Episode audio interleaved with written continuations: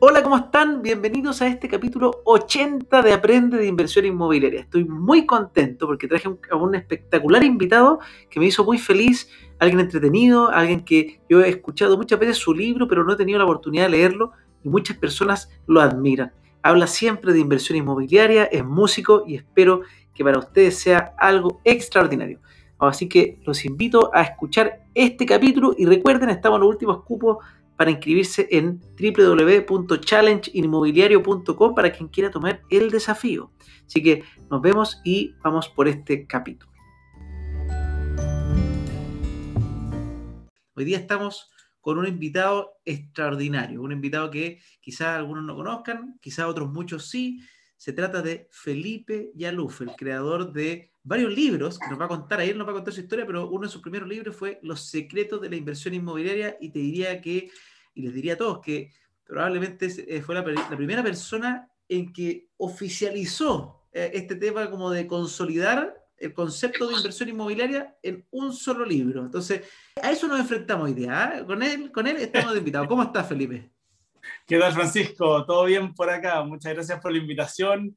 Con arte energía aquí para hablar, obviamente, de la inversión inmobiliaria y de todos los temas de los inversionistas, emprendedores y la gente motivada que no deja nunca de estudiar. Aquí el primer estudiante presente. Muy bien, muy bien, Felipe. Oye, partamos por, por el principio. Para quien no te conoce, ¿quién es Felipe Yaluf? ¿Por qué te metiste en este mundo de la inversión inmobiliaria? Bueno, mira, hace años yo no tenía idea de la inversión inmobiliaria soy músico, soy saxofonista, soy cantante, tengo mis canciones, mis bandas, mi banda que se llama Los Submarinos, Los Submarinos Real, de Jam Club y un montón de proyectos de música.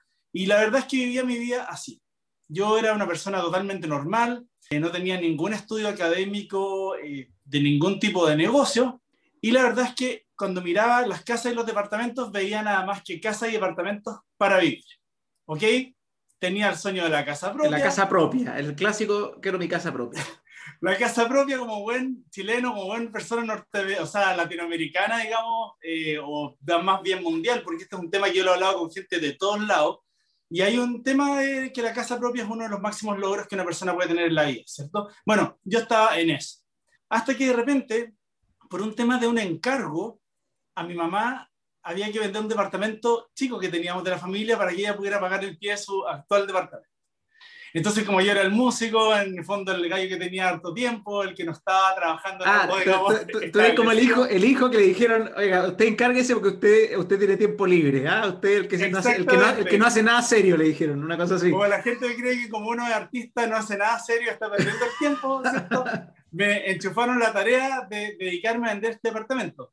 Y yo la verdad que al principio, Francisco, lo tomé de harta mala gana y con, con hartas pocas ganas, la verdad, pero lo hice porque era mi madre, que la adoro, entonces dije, ya, voy a hacerlo, voy a encargarme de la venta de este inmueble. Y se trataba de un departamentito, de un dormitorio y un baño en Suecia, en Providencia. Entonces, me tocó vender ese departamento, meterme de la nada en el tema, pero empecé obviamente como nunca he tenido ningún miedo de entrar a cosas nuevas y siempre he sido bastante investigador en mi vida. Empecé a llamar por teléfono a la gente que algo cachaba cortaje de propiedades. En ese minuto lo que había era COP, no existía nada más. Empecé a conseguir los datos y la idea es que lo publiqué y lo empecé a mostrar. Y así empecé a meterme en el tema inmobiliario. O sea, te convertiste en un corredor tradicional en ese minuto, por así decirlo. Me convertí en un corredor tradicional en ese minuto hasta que logré vender ese departamento. Y una vez que vendí el departamento, me di cuenta, obviamente, de la comisión que involucraba esa venta, que era algo que yo no tenía idea. Ah, la ah, ¿esa, ¿esa, la cobraste tú como corredor? Por supuesto, yo cobré la comisión del 2%. Y, y, dijiste, esto gano más que cuando hago lo, lo, cuando vendo la, música. no, o sea, más que la música, más que cualquier otro trabajo, yo quedé impactado con la cantidad de plata que movía el negocio inmobiliario. Esa fue la verdad. Entonces dije, ya, en verdad, mira, mi, mi, sueño siempre ha sido y hasta el día de hoy es, y lo cumplió en parte durante algunos momentos de mi vida, poder tener el tiempo para dedicarme a lo que a mí me gusta, que es escribir libros, enseñar, tocar música, ¿cierto? Y tener obviamente un buen estilo de vida y poder conservarnos el tiempo sin la necesidad de estar generando permanentemente dinero. Ya, este concepto de independiente financieramente, por así decirlo. La libertad financiera, que para mí justo eh, se puede lograr y se puede lograr siempre hablando de la libertad financiera parcial.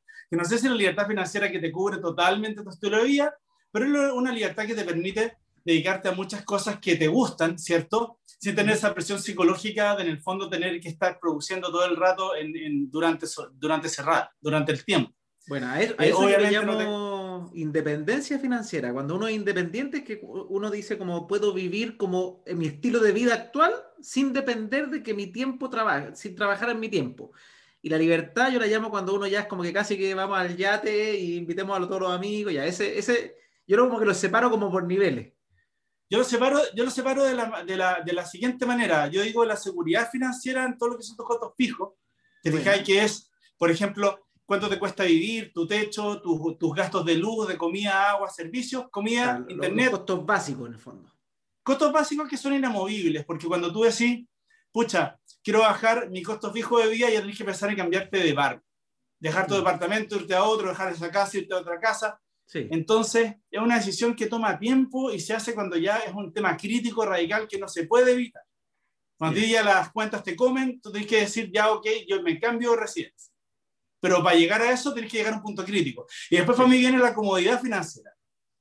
Que después de cumplir los gastos básicos de la vida, obviamente hay otros gastos que son, no sé, salir a restaurantes con los amigos, ir a bares, qué sé yo, salir de fiesta antes cuando se podía, ir al cine antes cuando se podía, cambiar el auto, comprarte el nuevo celular, qué sé yo, todas esas cosas que no son esenciales y que obviamente son flexibles. Tú puedes perfectamente decir, voy a ahorrar durante los próximos tres meses, no saliendo tanto y eso tengo un ahorro mensual, no sé, si gasto, qué sé yo, 15, 20 lucas, 30 lucas por salida eh, en una noche o en una tarde, voy a ir ahorrando y eso no te va a, a, en el fondo, afectar tu vida.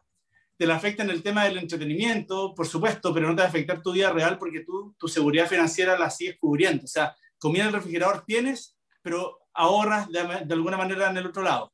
¿Ya? Yo más que el ahorro digo bajo los gastos, porque para mí el ahorro es totalmente negativo y, la plata hay que moverla porque el capital está vivo y siempre hay que ir rentándola. Eso de meterle la en el colchón, dejar en la cuenta, no es a lo que me refiero. Yo simplemente digo bajar el nivel de gastos como para en verdad empezar a ver un poco que hay dinero. tener una capacidad de ahorro en el fondo. Esa es la, diferencia entre ahorro y capacidad de ahorro es, vital. Exacto, exacto. Muy bien ahí, ahí con la aclaración. Pero básicamente yo lo, lo, lo, separo así, y como tú dices, la independencia financiera yo la veo como la libertad financiera parcial, que en el fondo no mantiene su ah. trabajo tradicional porque algo hay que hacer para ganar, pero hay cosas que ya están cubiertas, y eso se, se hace a través de las inversiones. Y volviendo a todo esto del inicio, en ese minuto yo como músico joven, eh, metiéndome en el tema del corretaje de propiedades, que era bastante inexplorado, eh, estamos hablando hace más de 10 años atrás, 15 años por lo menos, dije, pucha, las propiedades pueden ser rentables y pueden darte de alguna manera una plata que te va a llegar sin tener que estar trabajando en ella. Y ahí me hizo clic eso. Ahí tú dijiste el tema de tener para rentarla. Ahí yo dije, se puede ganar plata con las propiedades, no necesariamente siendo corredor, sino que teniendo propiedades de inversión. Bueno. Y ahí me, me, me bajó la, la, la, teja y fue una cuestión que realmente yo digo me llegó del cielo porque no tengo ninguna formación en el tema, y menos eh, eso, eso te iba a preguntar, eso te iba a preguntar, no, no te habéis leído ni a Kiyosaki ni nada, nada de las típicas... No, no, no, no. O sea, te hizo, Como, te hizo un clic solo, así como dijiste, oye, qué interesante esto, acá hay, acá hay algo. A mí me hizo un clic solo, me llegó la información así de lleno, pa, y ahí en ese minuto mi mente no paró, y ahí sí me leía Kiyosaki, para rico, para el pobre, obviamente, empecé, y ahí empecé mi estudio, a lo que me transforma en lo que ahora soy que sí puedo asesorar a alguien inmobiliariamente, que yo he escrito, no sé, aquí te voy a mostrar así a grosso modo los libros que llevo. Estamos hablando de varios libros, que, que al final terminaron en este libro grande y este otro pequeño, y se prepara uno nuevo, que va a salir ahora, pronto, y, y requirió varios años de formación, porque cuando a mí me pasó eso, eh, ¿cómo se llama? Me vino el conocimiento, me puse a estudiar financieramente y escribí este primer libro, que fue la primera edición del proyecto de inversión inmobiliaria, que fue de puro corazón, yo en ese minuto me había enfrentado a tener que estar en mesas de conversación con gente que llevaba años invirtiendo. ¿Cachai? Y fue la misma vida la que me dio un duro golpe y me dijo, ¿sabes qué más? Llegó la hora en que en verdad, si te quieres dedicar a esto y querés ser el autor del libro, tienes que tomar una decisión. O escribiste el libro y decís, ya, ok, es una hora que queda, o si querías transformarte realmente en un referente y ayudar a la gente y ayudarlo a despertar de alguna forma, porque a mí me ayudó mucho entender esto, porque me cambió toda mi forma de pensar. tenés que empezar a predicar un poco esta cuestión. Entonces ahí empecé con todo el tema de la educación financiera cuando no existía nada, cuando me escribían de parte de la inmobiliaria y me decían, oye, ¿qué te pasa? ¿Por qué estás contando estas cosas? Y yo decía, oye, yo trabajo para ti, puedo hablar lo que quiera. ¿Está ahí? Y así empezó el primer libro, después caché que se venía la reforma tributaria, entonces venía un montón de cambios, hice una actualización, después llegó el tema del IVA, que cambió todo el juego en ese momento. Todo, sí. ¿Cierto? Y también hubo una actualización hasta que llegué al libro final y después escribí este otro libro que es como un libro de transición entre lo que me estaba sucediendo ahora, ¿no? que ya me liberé un poco del academicismo totalmente y sigo enseñándolo a la gente en mi estilo. Así que esa es como la historia. Yo básicamente entré, Francisco, al tema inmobiliario porque buscaba una manera de poder, ¿cómo se llama?, disponer de mi tiempo y tener un ingreso.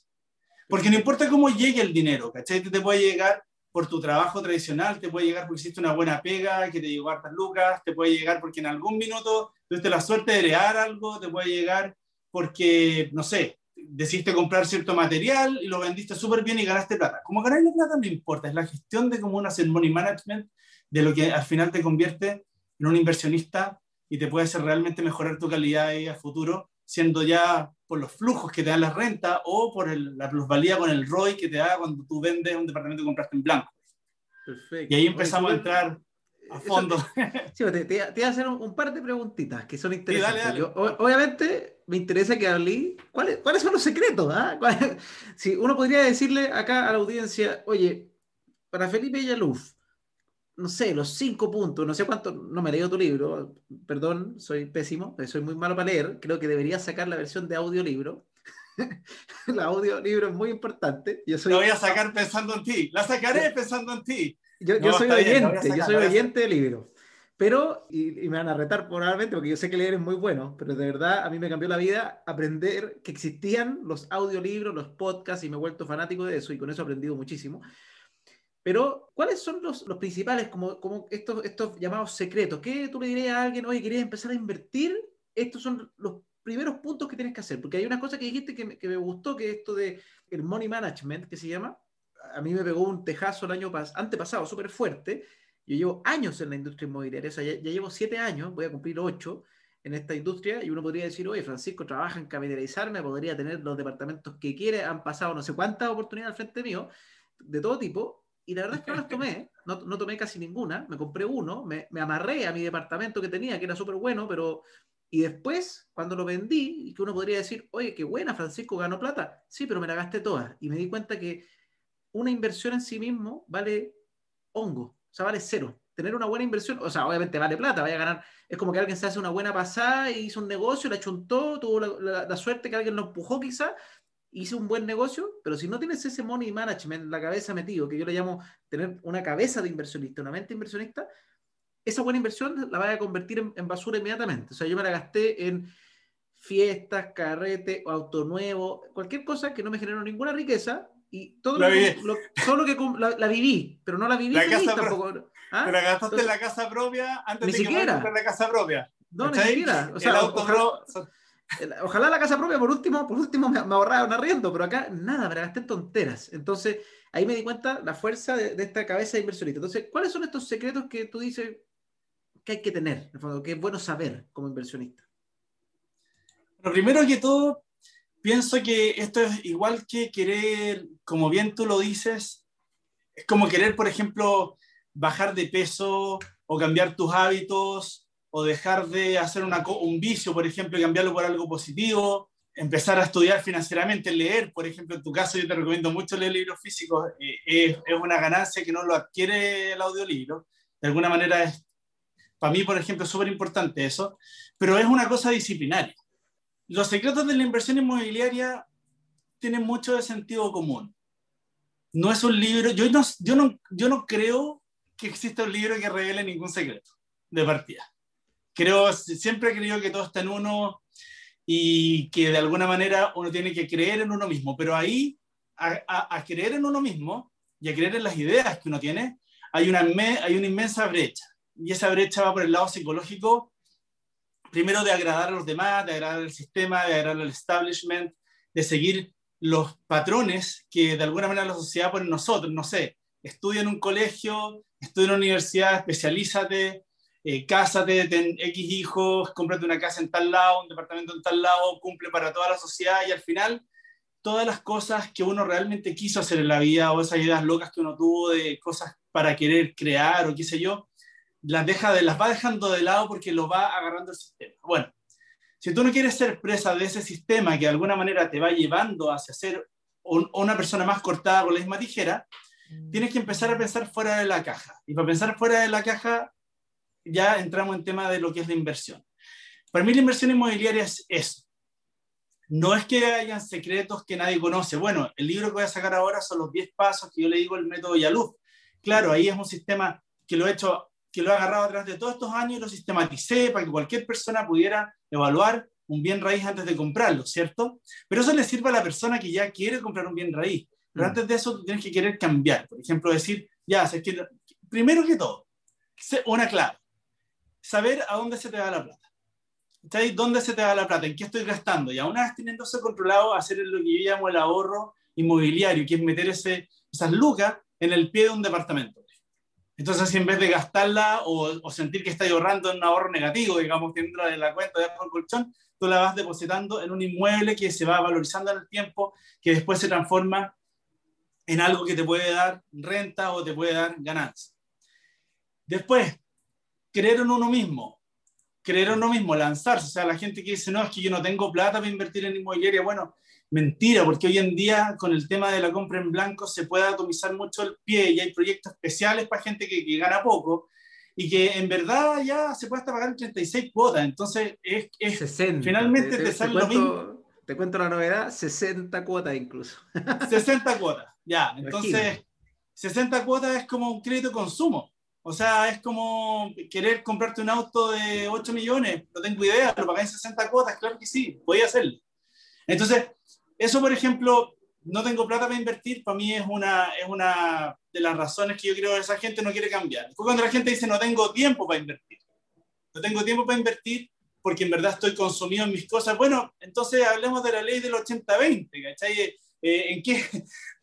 haz una lista de tus 10 prioridades y dime en qué destináis el tiempo. Claro, si tú estás destinando el tiempo, el 80% de tu tiempo en cosas que es una waste of time, que es una pérdida de tiempo absoluta, bueno, por supuesto, si te vayas a ver eh, Grey's Anatomy completo en Netflix en vez de estudiarte un audiolibro o hacer un ejercicio o lo que sea, está bien. Obviamente eh, no vaya a poder convertirte en inversionista probablemente nunca. Y como decís tú, no se trata del sueldo que uno gane, no se trata de la, del buen negocio que hizo hoy, se trata del tema de implementarlo en el tiempo. Es como cuando yo te digo, queréis bajar de peso, queréis tener eh, físico, eh, quería aprender un instrumento musical, yo que soy músico me dedico al saxofón y a tocar guitarra, yo le he dedicado millones de horas al instrumento. Uno ve a la persona tocando en el show, lo encuentra bueno, lo encuentra... qué uno yo, que, como que tiene talento, listo, y no, no hizo claro, nada. Te, emociona, pero es la carcasa, es la punta del iceberg. O sea, para poder llegar a eso hay horas y horas de dedicación y para la inversión inmobiliaria es lo mismo. Yo digo a la gente que otro secreto, tiene que estudiar. el, estudio no se termina cuando salimos del colegio, el estudio no se termina nunca. Uno si quiere realmente mm. hacer cosas extraordinarias y poder superarse a sí mismo y mejorar, ser la mejor versión de uno mismo, tiene que estudiar. Y todas estas cosas te van a funcionar en base a qué tan espartano seas tú y en, en, en tu forma, ¿te fijáis?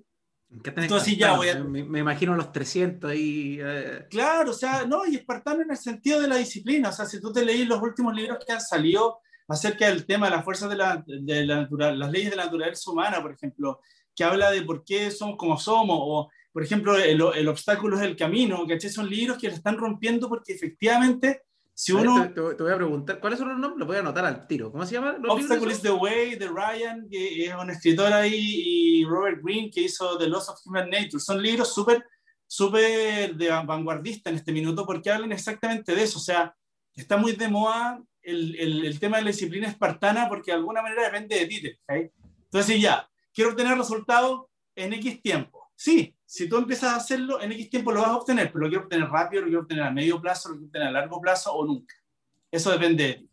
Mm. Y ahí hay que luchar contra la pereza, hay que luchar contra las ganas de la desmotivación o qué sé yo, el carrete. A mí, yo llevo mucho tiempo fuera de las pistas de eso, eh, precisamente porque quise mejorar como artista musical, porque efectivamente a mí me tenía estancado. Y fue una decisión súper radical en un momento de mi vida y la tomé, y al igual que quise ser referente del tema inmobiliario. fue una decisión que tomé, dije yo desde ahora me voy a concentrar en esto y no voy a parar. Entonces yo creo que ese es el secreto, más que los secretos.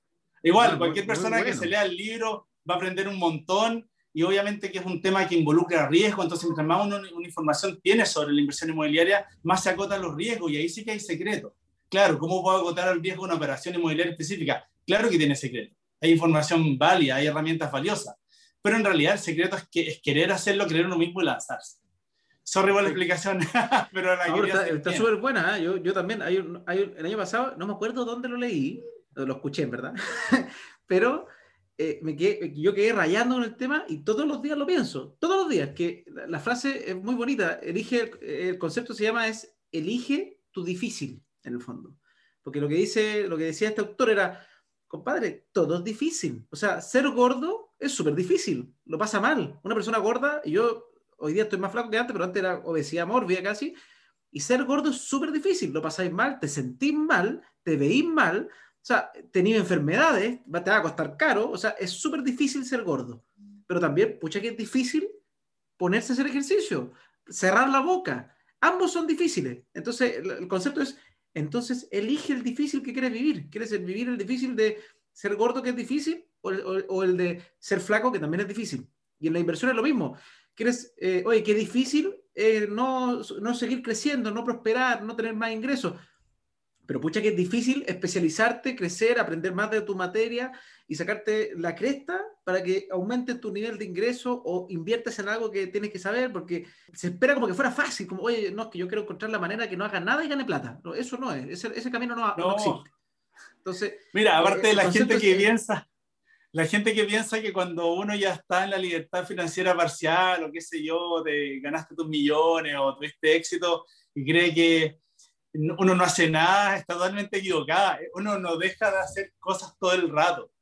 O sea, claro, es mucho más fácil hacerlas desde una buena posición económica porque te sacaste la cresta hasta llegar a cierto nivel y puedes disfrutar más de la vida que hacerla viviendo bajo el puente sin tener ni uno, obviamente. Pero ahí está la dificultad que tú decís, porque llegar a estar realmente indigente bajo el puente te requiere un montón de microacciones negativas que te llevan a eso y un montón de veces que tú puedes decir, sí, en realidad podría hacerlo de otra manera, pero decido esto.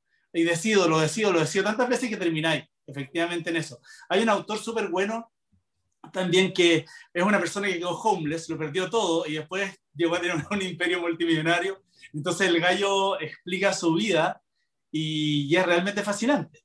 Fascinante como el compadre eh, llegó, llegó, de llegó de algo a la nada y de ahí hacer algo muy bueno. Bueno, a Tony Robbins le pasó lo mismo también. Cuando él escribió eh, El gigante que tienes en tu interior, se encontraba medio marginal, con un departamento bien para cagar y, y también con obesidad y con un montón de cosas.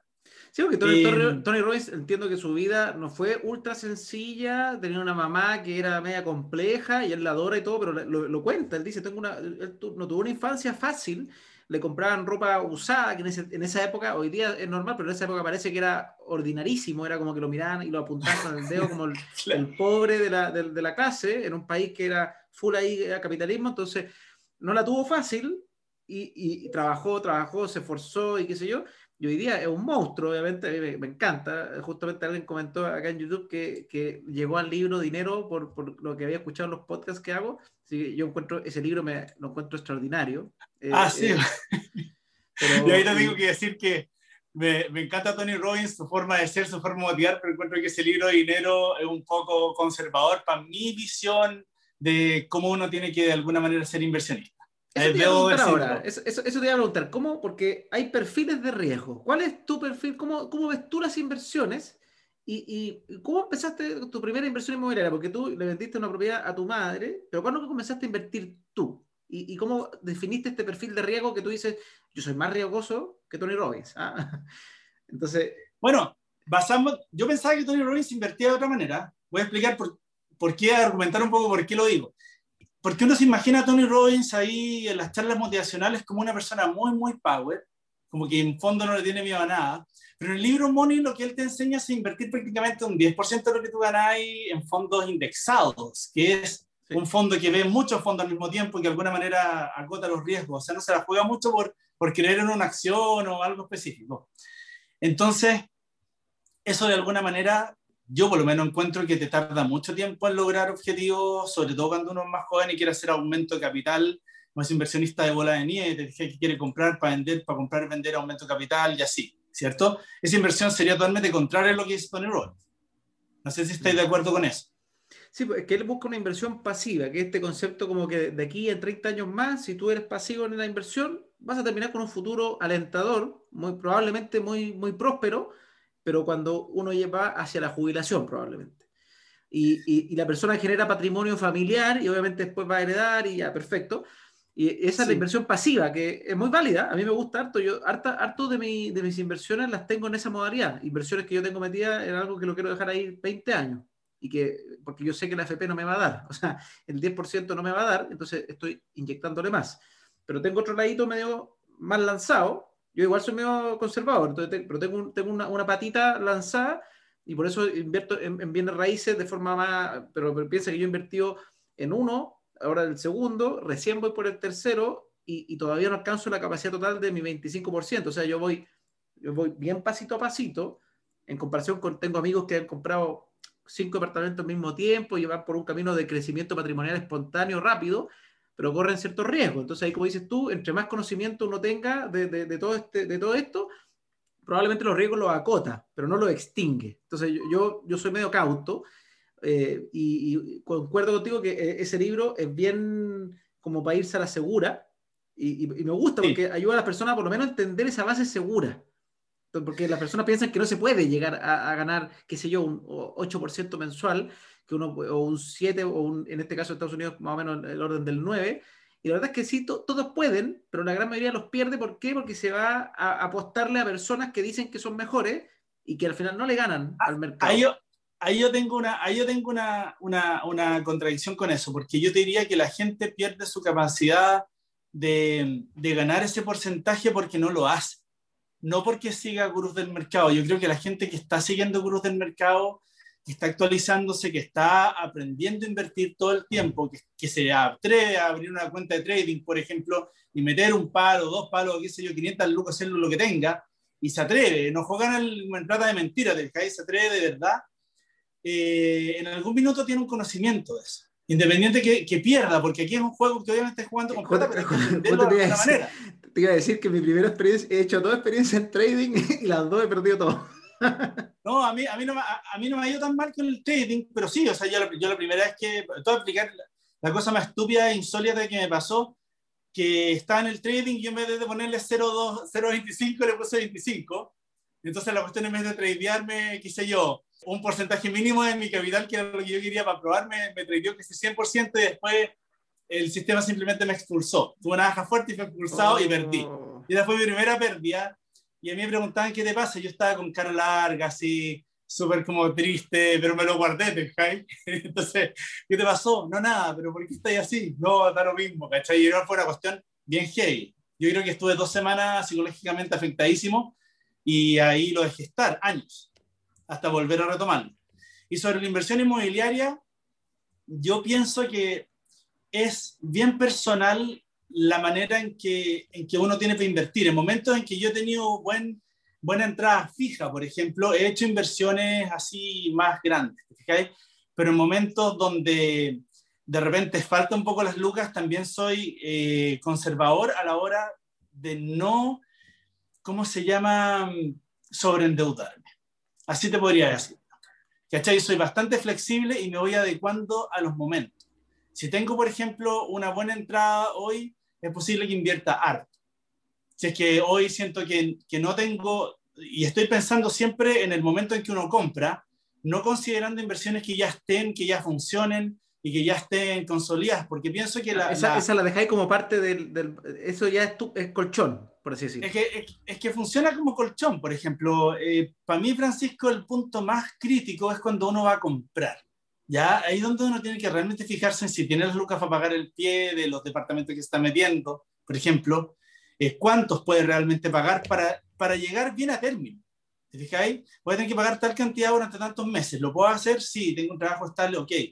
Si estoy demasiado inestabilizado, demasiado volátil, de repente hasta una entrega inmediata conviene más. ¿Te fijáis? Sabiendo que es menos rentable que una compra futura. Pero por eso va a depender del momento del inversionista. Porque siendo realista, una vez que la inversión, siempre que sea residencial, aquí saco fuera lo comercial, porque ahí el riesgo aumenta mucho más. Sí, pero siempre que sea más rentable, pero, pero, pero, es volátil, efectivamente. Es muy volátil. Sobre todo, a mí por lo menos me pasó que con el estallido social la renta comercial se, se anuló. ¿ya? Ah, ¿tú, tienes, ¿tú, tienes, renta comercial también? Tuve, tuve, tuve. Ah, porque sí, me golpeó. Me golpeó demasiado duro como para decir, quiero seguir, quiero seguir en esto. Yo, me, yo me, ahora me, me, tiro a renta residencial sí o sí. Eso lo digo como dato, por lo menos mi, mi experiencia personal porque claro, me pasó que se me fue el arrendatario, después entré en vacancia crítica, vacancia crítica. O sea, vacancia nada. Claro, crítica, o sea, crítica que en verdad no se puede operar, hay mil restricciones, después vino la pandemia. Entonces, eh, para gente que en este minuto tiene renta comercial o aguanta o vende, ¿sí? yo tuve la suerte de vender, pienso bien, quizás porque compré a, un súper buen valor antes también, siempre hay que ver eso, a cuánto uno compró, porque está yendo bajo el mercado hoy, pero si lo compró muy bajo, está súper bien mientras hay una ganancia. Ahora, yo me concentraría siempre 100% en la renta residencial y también lo que digo mucho en el libro que, que va a salir ahora, de los 10 pasos, eh, me concentro en las inversiones all seasons, ¿fijáis? Inversiones que en verdad puedan soportar una crisis. Era, eso, te preguntar, all season significa que como que aguante todo, algo así. Exacto. Es que es la primera vez que yo lo, que yo toco realmente el tema en una obra, ¿te fijáis? Porque en todos los libros que escribí antes yo nunca había vivido personalmente lo que era una crisis y que me golpeara tan fuerte. ¿sí? pues es que esta crisis yo creo que le afectó a todos los que veían, porque la inversión inmobiliaria hasta antes de la crisis como que la tenían todos medio en el, altar, porque no, no, no, había una crisis desde los años 80, que hubo una, y a la gente a veces se le olvida, que son más. Yo nací en 79, bueno, o sea, un año. Que, o sea, por eso, pues, en esa época los, bienes raíces bajaron un 50%, y, y, eso ya se le olvidó. Como que en el, en el, consciente, y todo, y todo el mundo, los que compran, no, no lo saben, y los que venden, obviamente no quieren, no quieren acordarse. Y, y se habla como que típico, oye, la inversión inmobiliaria siempre crece, siempre, siempre, todo es, es bacán pero la inversión inmobiliaria, como cualquier otra, tiene riesgos y puede pasarle crisis. Entonces, ¿cómo fue tu vivencia de la crisis en la inversión inmobiliaria?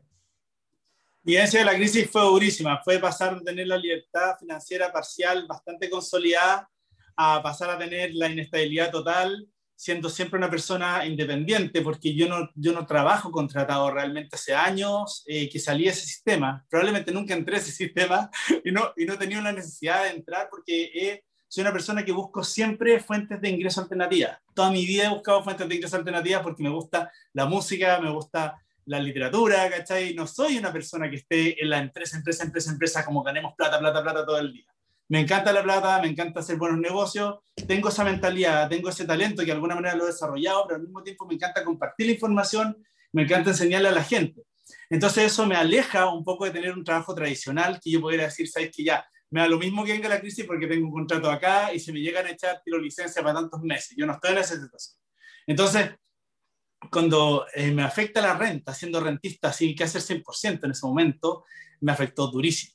Y justo me había, por, ejemplo, justo me había cambiado de casa a una casa más rica y llegó el estallido social me afectó la renta. Yo no lo esperaba. Fijáis, nunca he tenido un problema con mi arrendatario ni nada. Entonces, son cosas que pasan y que de alguna manera plasmo en esta nueva obra porque la inversión all season es la que yo apostaría hoy. Te fijas, hay un departamento que lo compre con el suficiente pie para tener margen que si me llegan a bajar el arriendo en un 25%, yo no, yo no pierdo plata. No, no, no, te suba la gorda, por así decirlo. Exactamente, porque tengo una, una por, por, ejemplo, un departamento de inversión probablemente paga un dividendo de 220 lucas, si estáis pensando en departamento 2500 UF o 1300 UF, de un 2,1, en dormitorio y un baño. Entonces, pensando desde ahí, tú decís, ya, ok, lo puedo arrendar en 300 lucas más o menos, 320, si estáis bien, pero también lo puedo arrendar en 280, también puedo bajarme hasta 250, 220, 230 sin perder. Sin, sin, que, te, sin que perder, exactamente, sin perder. Sin perder, sin perder, porque a veces uno dice, ya, voy a dejar de ganar, ok, dejo de ganar, pero, pero no empiezo a perder.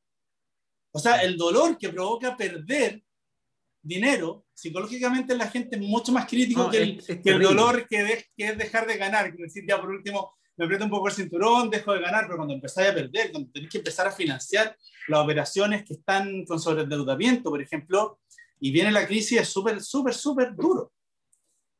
Entonces, yo esa es la inversión que más recomiendo hoy en día. Ahora, obviamente si alguien se quiere tirar un multicrédito antes de que se desaparezca el multicrédito, bienvenido sea, es obvio.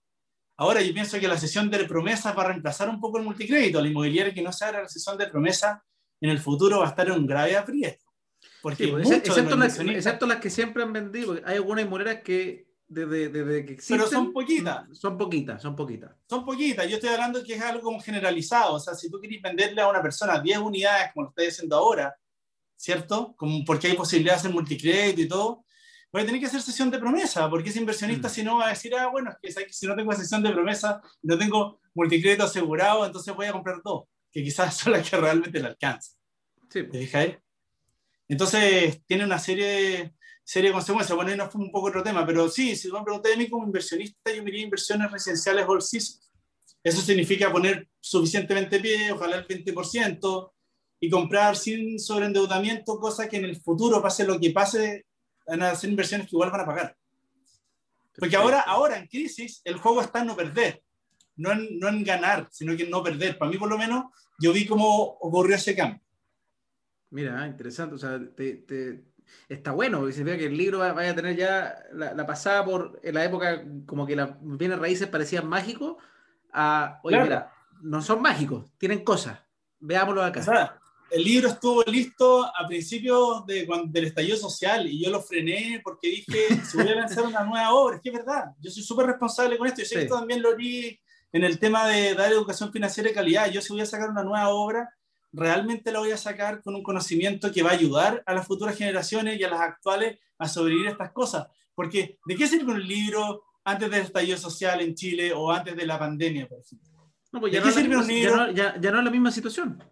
Pero por eso. Es, como, que alguien hablara de invertir en propiedades de 900 UF, que ya no, claro, no, tiene lugar. O invertir en puros de FL2 que no están afectos al impuesto a la renta. O, eh, que no tienen que pagar IVA. es, como, la gente que, se sigue, que sigue pensando que uno puede tener 10 propiedades sin, sin tributar. Exactamente. Se, quedó pegado en el pasado. Exactamente. Entonces, yo cumplo con, con, actualizar a toda la gente que me sigue, que siempre me ha leído, yo no voy a entregar una obra que sea menos de las obras que ya hay y, siempre con mucha actualización, porque eso de alguna manera es como la otra pata del libro. Te fijas, ahí están los 10 pasos que te enseñan a sistematizar este, esta compra que tú vas a hacer, si ya sea la recompra de tu primer departamento. Mira, hay dos compras críticas en la vida, Francisco, según lo que yo pienso. Una es la primera. La primera inversión que hace un inversionista tiene que ser buena, porque es, es como la entrada a este mundo de la inversión, a la fiesta. ¿Te fijas? Si tú entras a la fiesta te preparáis para pasarlo bien y resulta ser un desastre y te tenéis que ir porque casi que se te derrumbó la cuestión arriba, pésimo. ¿Te fijáis? Entonces, la primera es, lo que, lo que pasó con el trading. Pues. Me fue mal, no quiero más trading. Chao. Exacto, exacto. Y uno queda como con un resentimiento, frustración, aparte queda con una sensación de que la gente te miente porque dicen que la inversión es tan buena, pero porque a mí me fue tan mal, una cosa así.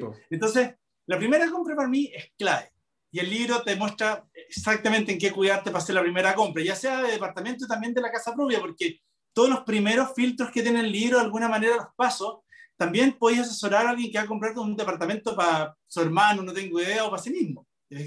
Porque estáis trabajando con datos reales. Yo siempre digo, hay datos reales y están los datos de las proyecciones, que son datos supuestos, que son los que vienen después en el análisis. Y también, en los 10 pasos te sirven mucho para cuando tú quieres comprar, hacer una compra sofisticada, que también es el segundo paso del inversionista, cuando uno se lanza a hacer una compra más grande. Y cuando uno se lanza a hacer una compra más grande, también tiene que salir todo bien, porque si no, se queda siempre estancado como en la compra chica. Yo creo que son los dos pasos que uno tiene como en la, en la vida, ¿cierto? yo, yo, la compra grande, por ejemplo, nunca la he hecho todavía. Yo, yo, sí, yo sí. Yo sí. No tanto compra en volumen, pero compra de propiedades mucho más caras. Y, y, y, y, ahí está jugando, con, para mí fue así, ¿no? no, de hecho no se me ocurrió hacer en ese minuto la compra por volumen residencial, yo me quería pasar a lo grande, te a otra cosa. Ah, y bueno, sector oriente. Como subí, como subí, subí mucho, después que hay mucho, yo siempre he dicho, como arriesgas abajo, todo lo que no tienes prestado, y entendiendo ese concepto bien, todo lo que uno haga de alguna manera está bien, ¿te fijáis? Porque no hay nadie que la sepa toda y que siempre haga buenos negocios y no hay nadie que haga siempre malos negocios. Ahí, ahí viene también la educación financiera, ¿cachai? Aprender de los errores. O sea, si alguien hace puros malos negocios, no estaría hablando en ni un lado. O sea, la persona que hace siempre malos negocios también en un caso, es un caso estudio, ¿cachai? Porque pues, es raro. es raro, pues, es raro que una persona lo intente 10 veces y las 10 veces le haya mal. O sea, francamente, hay algo que está muy mal ahí. Yo creo que es un enfoque, alguien que no cambie su enfoque. O sea, si uno hace 10 veces el mismo enfoque y no le resulta, está diciendo que tiene que cambiar su enfoque. Yo creo que eso de cambiar el mindset es súper importante. Pasar de un mindset perdedor a un mindset ganador es clave. Rodearte de gente que te tira para arriba en ese sentido. Si uno se rodea de pura gente que le dice, oye, ¿cómo hay que invertir? Oye, que sé que la inversión inmobiliaria es demasiado riesgosa, oye, que sabes que esa cuestión lo único que hace es perjudicar, o sea, invertir cagado de susto, pues, la idea es pasarlo bien. La idea es decir, ya me compré este departamento porque cáchate, sacáis tus proyecciones. Eso a mí me gusta de los inversionistas que, que se motivan con el tema y que quieren hacer sus tours. Oye, nos no, hemos alargado mucho, así que voy a ir cortando y vamos a tener ah, que hacer otro, otro, capítulo, pero te iba a comentar, a mí hay una cosa muy bonita que me gusta de la inversión colaborativa, no colaborativa en el sentido del crowdfunding, que es otro, otro tipo de colaborativo, sino de, de, de, hacer comunidades, porque hay una cosa que una vez me aprendí y que, y que, y que me gusta mucho, yo soy Fran, tengo una comunidad de inversión inmobiliaria en, en la comunidad de capitalizarme en el fondo, y, y hay chats, de, incluso también, hay, los, chicos de Inversapiens tienen un Telegram de, de equipo, eso me lo, me, lo, me, lo, enseñó él, de hecho, el profe, se llama eh, Nicolás Magner, y me dijo, Francisco, los seres humanos somos seres sociales. Y por, en algún motivo, en algún minuto de la vida, como que el, el ser humano como que quiso individualizarse por, por cualquier sea la razón, ego, lo que sea, pero en verdad nosotros somos más felices, o sea, si tú celebras las inversiones en grupo, lo, pasas mucho mejor que cuando las celebras tú solo, en tu casa. O sea, como que rico que gané plata yo solo, en vez, cuando tú, entre todos están, oye, todos ganamos, ¡guau! Y es una fiesta. Y, por el otro lado, cuando todos perdemos, tú te sientes mucho más refugiado que cuando tú pierdes solo. Porque tú estás solo, tú sientes, soy un idiota, lo hice mal, soy tonto. En vez, cuando tú pierdes en grupo, tú decís, oye, a usted también le fue mal. Ah, ah, ya, no soy yo. Ah, ya, bajó todo. Ah, perfecto. Y entonces, esto de la inversión en grupo y, y generar esas comunidades es algo extraordinario. Yo lo encontré muy lindo, me, me encantó lo que me enseñó. Eh, es un podcast que también hice con, con el Nico, lo encontré extraordinario y aprendí ese, ese, ese, concepto que como que lo he vivido, pero nunca lo había conceptualizado, lo encontré súper lindo el concepto. Mira, es tan importante lo que tú dices como de inversionistas que me dicen, por ejemplo, me encanta la inversión inmobiliaria, oye, qué bueno haberme leído tu libro, me ayudaste mucho y no tengo con quién conversar el tema. Porque son gente que está en entornos que son negativos o adversos a invertir. Y pueden ser muy buena onda en otro sentido, muy apoyador en otro sentido, pero cuando tú empezás a hablar de Luca o de lo que quería invertir, eh, como que ese tema genera ruido, porque altera directamente el mindset de la gente que está rodeando a ese inversionista. Entonces esa persona está como encapsulado en una, en una situación que no, que no tiene salida. ¿sí? Yo también tengo un chat de inversionistas eso te iba a decir, que debería tener un chat como de la gente que sí, sí, Lo, lo, tengo, lo tengo, lo tengo, pero lo, tengo y, y, y a, a, la diferencia de tener un chat muy masivo, por ejemplo, un chat donde, donde no hay tanta gente, y hay gente que he ido conociendo a través de mis cursos, yo, hay gente que me ha contactado directamente, como gente que ha tenido un interés más allá, no es como que yo haya dicho, oye, ey, ey, y pongo una publicidad, entra al chat. Ah, es como un chat que ha sido más, en el fondo, igual a la gente que está en el chat, yo le digo, si tienen a alguien que quieran integrar, obviamente muy bienvenido. Y hay gente que metió a su hermano o amigos que han querido aprender de inversión. Pero lo más interesante, Francisco, de este chat es que mis acompañantes del chat me superan con creces en el dato rápido del momento. ¿Cachai? O sea, alguien me pregunta a mí, oye, ¿dónde puedo encontrar la mejor tasa, el CAE, en una mutuaria, en el banco? Y de que responden cuatro personas mucho antes que yo y dicen ese dato exacto. Porque cuando uno está en la teoría enseñando, de alguna manera se aleja. No, pues, uno se aleja. A, mí, a, mí, a, mí, me pasa eso. A mí me preguntan, sí, a mí dicen Francisco, ¿y dónde? Y yo, es que yo ya no, ya no vendo. Uno cuando Puta, vende, o cuando. Eh, eh, yo ya no hablo con ejecutivos de banco. Así, entonces, ¿verdad? Es que es verdad y, y, eso pasa cuando la gente te pregunta, oye, la cuestión, digo, hágale caso a Pepito que acaba de contestar eso, porque ese compadre, te aseguro que está en la investigación dura ahí, hablando con todos los ejecutivos, yendo a ver todo el mercado, entonces es la mejor información que puedes tener. O ponte todo, actualizaciones tributarias, ¿cachai? Que esta cuestión de la tributación inmobiliaria cambia todos los días, parece chiste, pero bueno, en el libro también se responde las preguntas fundamentales acerca del tema tributario. Eso también es un dato importante que siempre hay que tenerlo. Pero, Eh, bueno, ¿cómo se, si cómo se va a llamar tu, chat, que me tu nuevo mande, libro? que me mande un mensaje. ¿Ah? ¿Cómo se va a llamar tu nuevo libro que me preguntaron en YouTube? Mi nuevo libro se llama Los secretos de la inversión inmobiliaria. Obviamente parte con el título de siempre y después los 10 pasos para comprar tu primer o próximo depto y las tres preguntas y las tres grandes preguntas tributarias. Es el nombre exacto que tiene el libro. Mira, y estoy bueno. viendo cómo agarro todo este texto y lo meto en una portada rica y que quede así buena, porque ahí yo trabajo con la mejor gente, debo reconocer que tengo un muy buen equipo de, de editorial que me ayuda con, con todo eso. Porque harta info, pero me gustan estos libros más, estoy yendo a esa tendencia como libros más novedosos, americanos que tienen texto en la portada y son así más me- como, me como empujo lo de. Brandon, Brandon Turner. Un Brandon Algo Turner así. cualquiera. Sí, no conozco en verdad a Brandon Turner, no te puedo, no te Ah, puedo bueno. mentir, pero, Pero dime qué libro ha escrito. El libro eh, es como Cómo invertir en bienes raíces, el básico, que es un libro gris con las letras eh, calipso y es, es bien bonita la portada, es topísima. Y, y es- eh, y tiene varios libros, él tiene varios libros que son top, eh, lo- los top del momento en Estados Unidos sobre bienes raíces. Así que síguelo, síguelo. Es un, ga- es un Brandon capo. Turner, sí. No, y sa- ¿sabéis lo que me Es pasa es un gallo, es un gallo barbón, es un gallo barbón que vive en Hawái, tiene, tiene más de mil departamentos, el gallo ya está, ya está, ya está al otro, no, ya está al otro lado, pero es un tipo que, que, que uno lo ve y como que dice que rico y él ya habla de cómo, cómo lo hizo y cuenta su historia y a veces sube una historia, yo lo sigo en Instagram, ay, acaba de vender tres propiedades le compró un regalito a mi señora y le compró un auto, ya es medio... Ya, Lo ya- ya- ya- llegó el, ya- llegó el momento de la libertad financiera, el cabro, ah, pero, pero, pero es choro el tipo. El tipo A mí me da risa que- una empresa a mí me da que se risa- llama Bigger Pockets. Bigger Pockets, sorry, sorry. Sí, Big- Bigger Pockets, eh, eh, eh, o sea, él con socios, pero es una comunidad de Estados Unidos para la inversión inmobiliaria. Bien, a mí me gusta mucho, lo admiro bastante. Yo siento que el más cabrón que más dice cuánto tiene sería Grant Cardone, weón. Yo creo que Ah, ese es el más, el más caradura de. Ese buen día arriba su jet, se saca fotos. Ese, ese sí que demuestra ahí el Sí. lujo con Tuti. Sí, Oye, no, este, este- este es más humilde, eh, es más humilde, pero una vez subí una historia de la señora, me quedó pegado, pero es más, es más piola, como que él vive ahí, sale a hacer surf y le gusta el surf, como más tranquilo. El surf es muy entretenido. Yo te, te invito a que te metáis en el mundo del surf. Yo soy mega amateur del surf y me encanta. Porque sabes que el hecho de meterte al agua te cambia totalmente la energía. Tú puedes Ya. meterte así, oh, lleno de cosas y salir renovado. Es súper bueno. Oye, vamos, vamos a ir terminando, porque si no, de verdad, llevamos 50 minutos y después editar esto para mí va a ser una locura. No lo edití, que- no lo edití, no lo edití. Hagamos un buen cierre. A todos los señores televidentes, muchas gracias Francisco por esta invitación. Se viene el libro, se viene con todo. Aquí siempre haciendo educación financiera desde hace 15 años, gratis para todo el mundo, siempre power to the people. Aquí el conocimiento es la clave del éxito y el éxito es de alguna manera la clave de la felicidad en muchos aspectos. Buenísimo, buenísimo. Gracias Felipe por aceptar la invitación y nos vemos en algún otro capítulo de Aprende de Inversión Inmobiliaria. Muchas gracias Francisco. Crack.